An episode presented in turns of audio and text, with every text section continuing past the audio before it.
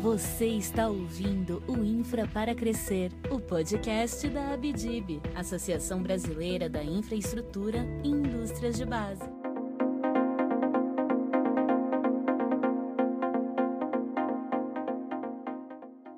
Bem-vindos ao Infra para Crescer, o podcast da Abdib. No programa de hoje você vai ouvir uma entrevista com Luiz Sérgio Vieira Filho, que é CEO da UI Brasil e conselheiro da Abdib. A crise hídrica também é assunto do episódio de hoje. É a partir de agora, aqui no Infra para Crescer.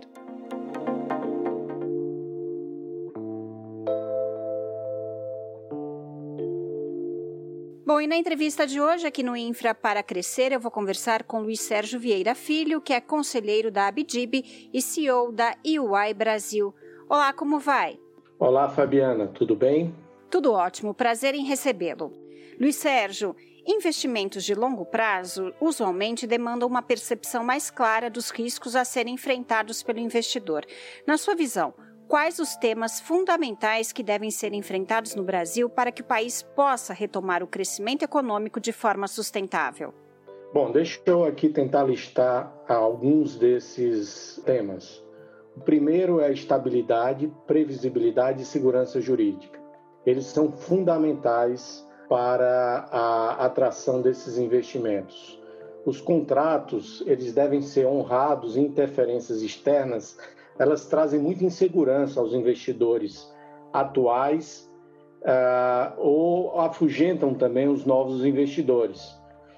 O risco, na realidade, faz parte do jogo, mas os investidores, ao realizar investimento de longo prazo, eles querem visualizar quais são os, os riscos e poder precificar de forma adequada. Então, esse é um, é, eu acho que é um ponto super importante. Outro é ter um pipeline robusto de projetos, um pipeline que seja diversificado e bem estruturado, contando com bons projetos para atrair o capital. Outro tema importante é fomentar as diversas formas de participação do capital privado em projetos de infraestrutura, através das privatizações, concessões, as PPPs, as parcerias via lei das estatais, etc. Outro tema seria, mesmo considerando as restrições orçamentárias, fomentar com os recursos públicos projetos viáveis economicamente, mas que não são autossustentáveis financeiramente e que sejam projetos estruturantes e fomentadores de novos projetos com a parceria privada. Por exemplo, uma rodovia que, ao se, ao se conectar com outra rodovia, torna essa rodovia viável financeiramente, apta a atrair o capital privado. Então, é, esses são alguns dos temas. Uma vantagem que nós temos hoje é que há excesso de liquidez, porém, a gente tem que lembrar que a disputa pelo capital é global. Portanto, é necessário criar um ambiente próprio para nós termos investidores que permaneçam por muito tempo e que possam gerar emprego, renda e aumentar a base de arrecadação do governo. Com relação às reformas estruturantes, Luiz Sérgio, o que os investidores mais demandam para que o país possa acelerar um processo de retomada econômica? E mais, a gente pode avançar inclusive em reformas já endereçadas de alguma forma, como, por exemplo, a trabalhista e a previdenciária? É, o objetivo é termos um Estado que seja mais enxuto e eficiente ou seja, que entregue melhores serviços aos cidadãos, gastando cada vez menos. Para isso, as soluções digitais elas devem ser fomentadas para melhorar a experiência do cidadão. Mas nós precisamos também de um Estado que promova o progresso econômico e social do país, que remova os obstáculos, melhorando a nossa competitividade e diminuindo o custo de fazer negócios no Brasil para que assim a gente possa atrair mais investimentos e, ao mesmo tempo, possa também endereçar a questão da desigualdade social e que o Estado desenvolva as suas principais atividades, que é a saúde, a educação, segurança, bem-estar social. Né? Na realidade, não é aceitável nós termos um país próspero e com oportunidades para poucos. Né? Então, nesse sentido, eu entendo que sim, nós podemos e precisamos avançar com as reformas estruturantes, inclusive nas já iniciadas. É, lembrando que o Brasil hoje ocupa a posição de número 124 entre 190 economias na publicação do Banco Mundial sobre a facilidade de fazer negócios. Essa é uma publicação de é, 2020 é agora, né? E nós é, estamos na posição de número 57 entre 64 nações no ranking de competitividade do, M, do IMD.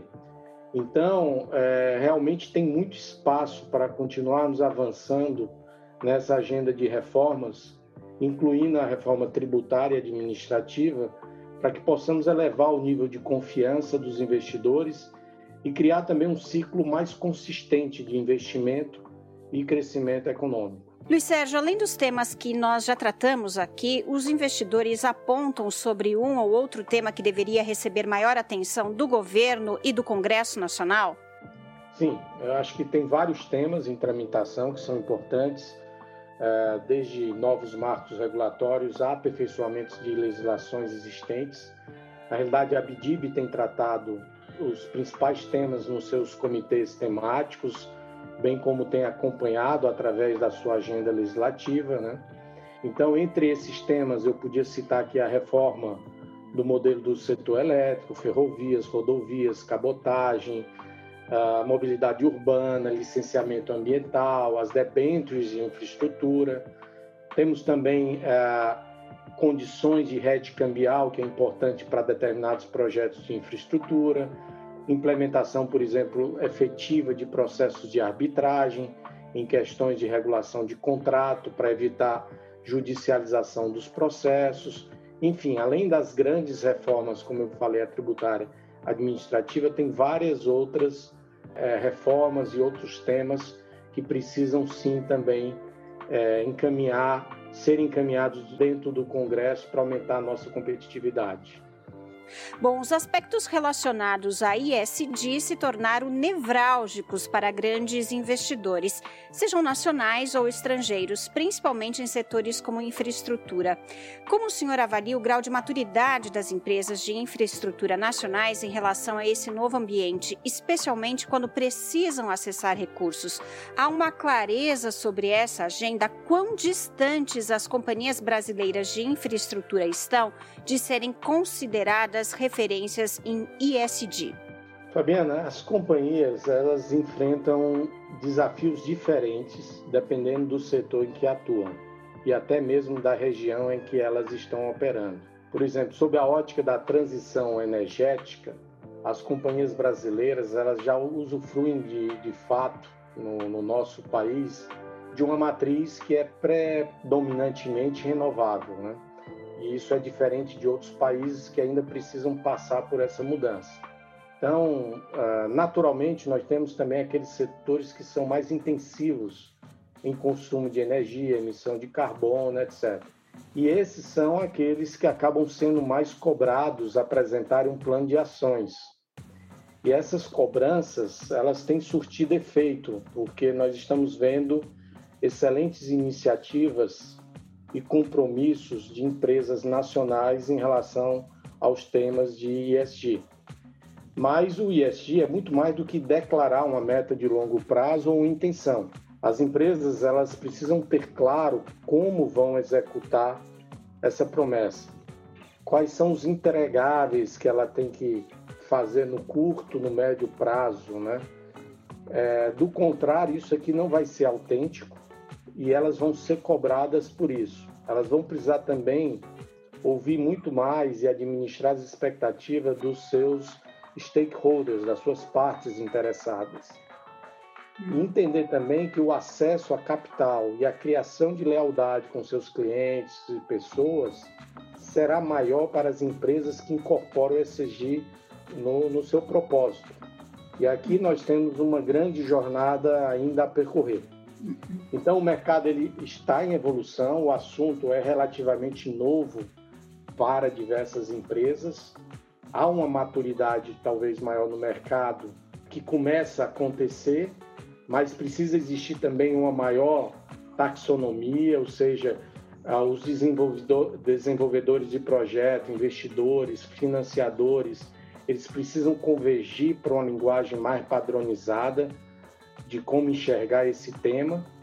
Em termos gerais, eu diria que no mercado brasileiro as companhias elas estão mais avançadas no G da governança, né? Tanto o E, né, que é a parte de é, ambiental e o S social, ela precisa ainda ser mais aprimorada na medida que as ações de sucesso começam a se concretizar.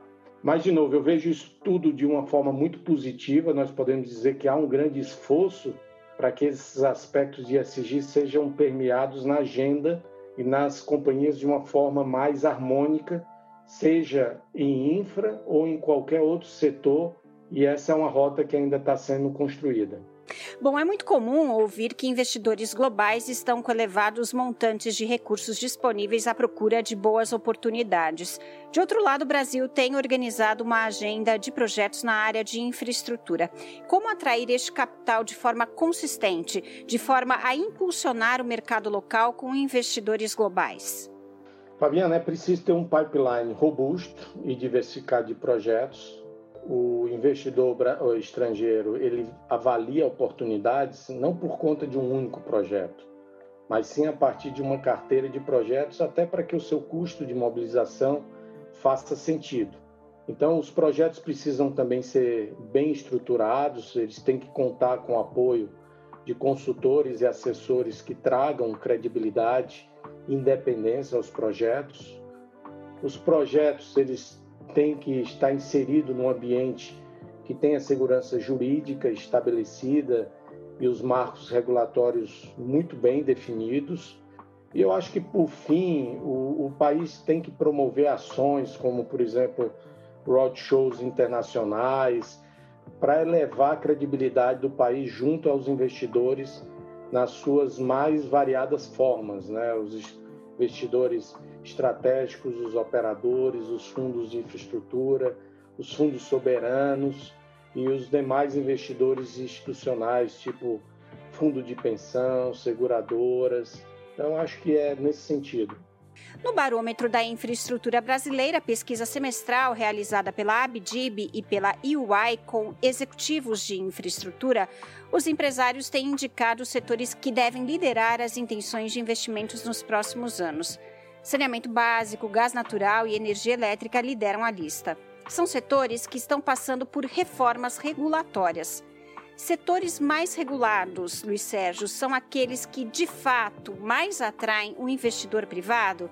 E além da regulação, quais outros fatores os investidores levam em consideração na tomada de decisão?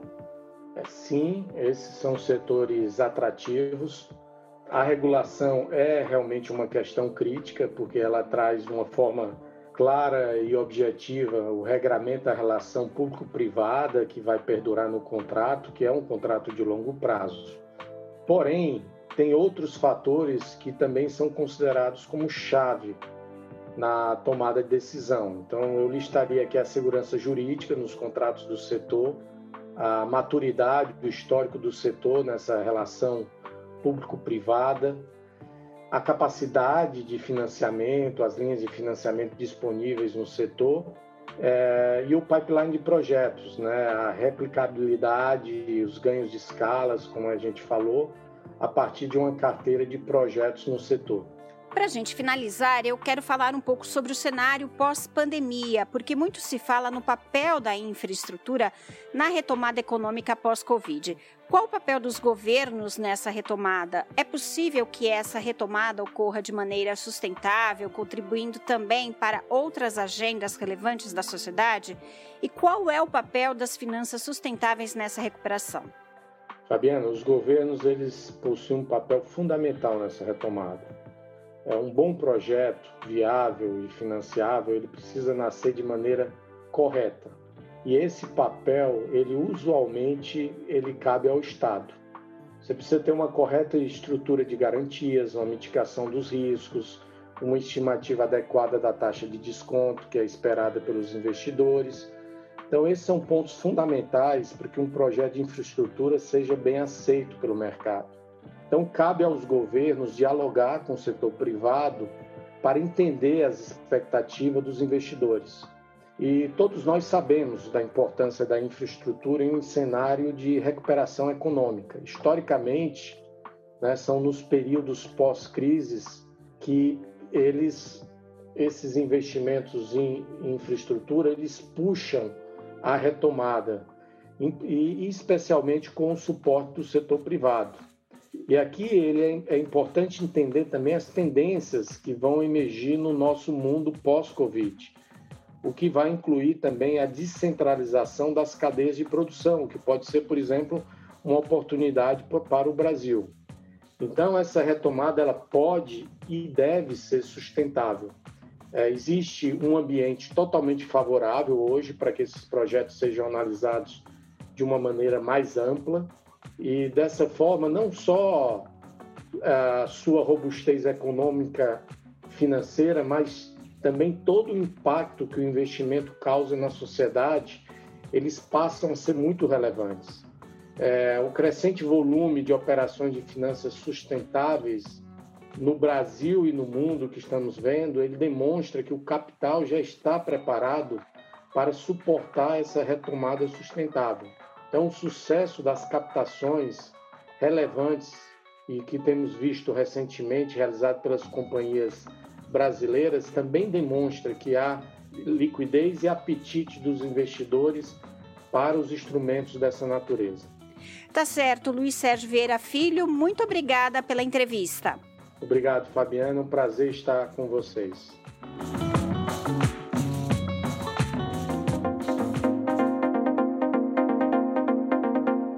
Bom, e o nosso assunto agora é a crise hídrica. A gestão da atual crise hídrica no Brasil, que aumenta os riscos para o suprimento de energia elétrica, cuja matriz é bastante dependente dos reservatórios das hidrelétricas, ainda está bastante presente na agenda de discussões da ABDIB com autoridades públicas. Uma nova reunião no dia 12 de julho foi feita para os empresários indicarem contribuições para o Ministério de Minas e Energia. Para a ABDIB, a preocupação que ronda a oferta de energia elétrica é fruto de índices pluviométricos entre os mais baixos já registrados em toda a série histórica no período chuvoso, que se encerrou em abril deste ano. Ao Ministério de Minas e Energia, a Abdib ponderou que este cenário, que passou a exigir manobras emergenciais e tempestivas no curto prazo para garantir a oferta de energia em 2021, requer também a adoção de medidas consideradas mais estruturais para evitar novas restrições que podem ocorrer já a partir de 2022. Em nota divulgada em julho, a associação ressaltou que a crise atual encontra o Brasil com infraestrutura elétrica distinta daquela ocorrida em 2000-2001. Isso porque atualmente há um sistema de transmissão com maior capacidade de transporte de energia entre as regiões brasileiras, uma matriz de geração elétrica mais diversificada e práticas de gerenciamento de crises já testadas e aprovadas. A Câmara de Regras Excepcionais para a Gestão Hidroenergética, criada por medida provisória pelo governo federal, foi elogiada. Com ela, por exemplo, será possível adotar manobras emergenciais para a operação dos reservatórios das hidrelétricas. A Abdib recomendou que o governo federal inicie uma ampla campanha de comunicação para informar a sociedade o atual cenário de restrições para a gestão de recursos hídricos e energéticos. A campanha sugerida deve ter capilaridade e ser realista na exposição da situação para engajar os segmentos consumidores no melhor uso da água e da energia elétrica em um momento de grave restrição, apontaram os empresários. A associação ainda recomendou que os preços da energia elétrica sinalizem e representem o custo da escassez, estimulando o comportamento eficiente das empresas e consumidores neste momento restritivo. Por fim, a entidade indicou duas sugestões no curto e médio prazo. A primeira é o engajamento dos consumidores de energia elétrica em um programa de resposta da demanda, caracterizado pelo deslocamento do consumo de energia para períodos alternativos, fora do horário de pico. Tal programa deve privilegiar a simplicidade operacional e a sinalização adequada de preços. A segunda é avançar na aprovação das medidas de modernização da regulação do setor de energia elétrica. Essa forma regulatória, em discussão desde 2017, está contida atualmente no projeto de Lei 414-2021, em tramitação na Câmara dos Deputados. Para a Abdib, o Poder Executivo e o Congresso Nacional precisam apostar nessa agenda legislativa para que o setor elétrico esteja mais resiliente contra novas crises. Na visão da associação, há um cardápio de medidas de curto e médio prazo para contornar a crise e há competências e conhecimentos acumulados, incluindo agentes públicos e privados, que podem fazer a diferença para superar a crise e mitigar os efeitos. E esse foi o Infra para Crescer de hoje. Siga a Abdib nas redes sociais. No Instagram, o perfil é o arroba Infra para Crescer. Até mais!